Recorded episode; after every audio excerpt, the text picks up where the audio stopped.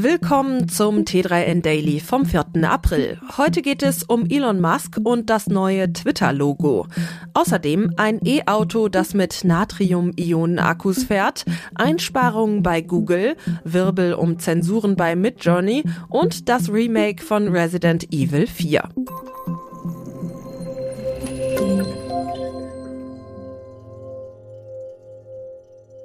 Hund Stadtvogel. Wer auf Twitter unterwegs ist, wird derzeit von einem Hund der japanischen Rasse Shiba Inu angelächelt. Verantwortlich für den Streich ist niemand Geringeres als Elon Musk höchstpersönlich. Der Doge-Vater, wie er sich selbst nennt, hat das gewohnte Twitter-Logo mit dem blauen Vogel durch einen Hundekopf ersetzt, der für die umstrittene Digitalwährung Dogecoin steht. Nach dem vorübergehenden Logowechsel schnellte der Dogecoin-Wert, der schon seit längerem im Keller steckt, zeitweise um 30 Prozent hoch. Der Preis stieg damit zum ersten Mal seit Monaten kurzzeitig auf über 0,10 US-Dollar. Der Bildwechsel erfolgte ohne jegliche Erklärung. Elon Musk hat lediglich einen Tweet mit einer Comiczeichnung abgesetzt, in der ein Dogecoin-Hund in einem Auto sitzt und von einem Polizisten kontrolliert wird. In seinem Führerschein ist an der Stelle des Fotos das Twitter-Logo mit dem Vogel zu sehen. Das ist ein altes Foto, rechtfertigt sich der Hund. Kompakt mit schnittigem Design. Das ist das neue Mini-Elektroauto von BYD, das auf den Namen Seagull hört. Aufgrund seiner schlanken Linie und einem geräumigen Innenraum ist das Fahrzeug perfekt für alle, die viel in der Stadt unterwegs sind. Mit einem Radstand von 2,5 Metern und einer Länge von gerade mal 3,78 Metern dürfte die ewige Parkplatzsuche endlich ein Ende haben. Doch das ist nicht das einzige Highlight an diesem E-Auto.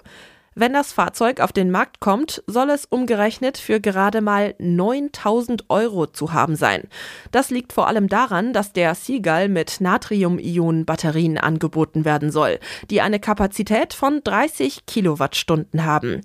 Diese Akkus sind in der Herstellung günstiger als Batterien mit Lithium, sind weniger anfällig für Überhitzung und überzeugen mit einer hohen Ladegeschwindigkeit. Einen Haken gibt es aber.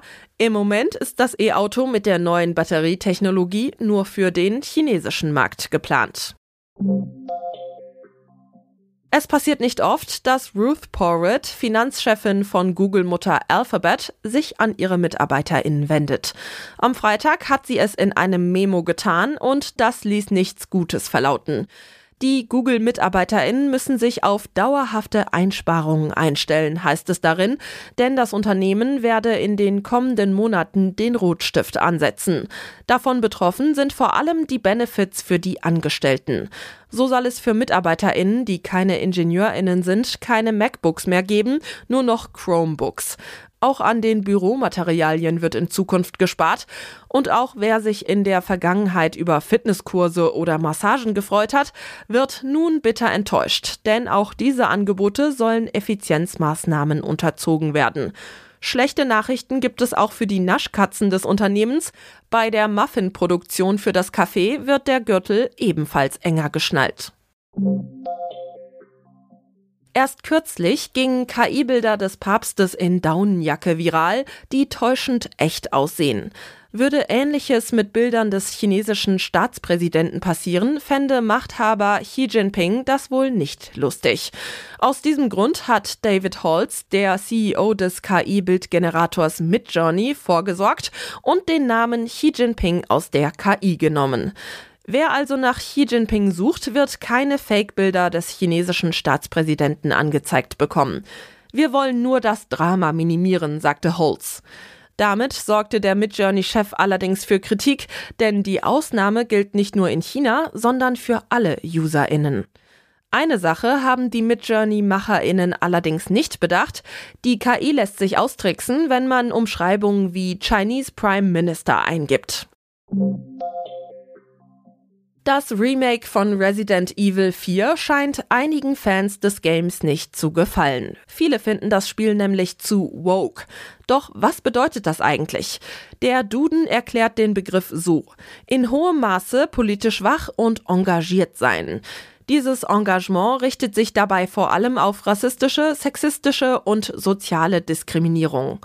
Dass viele GamerInnen das Resident Evil 4 Remake zu woke finden, sorgt dafür, dass das Spiel äußerst schlechte Bewertungen hat. Darin beschweren sich die GamerInnen beispielsweise darüber, dass Ashley Strumpfhosen trägt und man ihre Unterwäsche nicht mehr sehen kann. Auch wartet man auf Leons sexistische Äußerungen im neuen Game vergeblich. Für Capcom ist es wichtiger, politisch korrekt zu sein, als ein gutes Spiel zu machen, heißt es in den Kommentaren. Das war's schon wieder mit dem T3N Daily. Noch viel mehr zu allen Aspekten des digitalen Lebens, des Arbeitslebens und der Zukunft findest du rund um die Uhr auf t3n.de.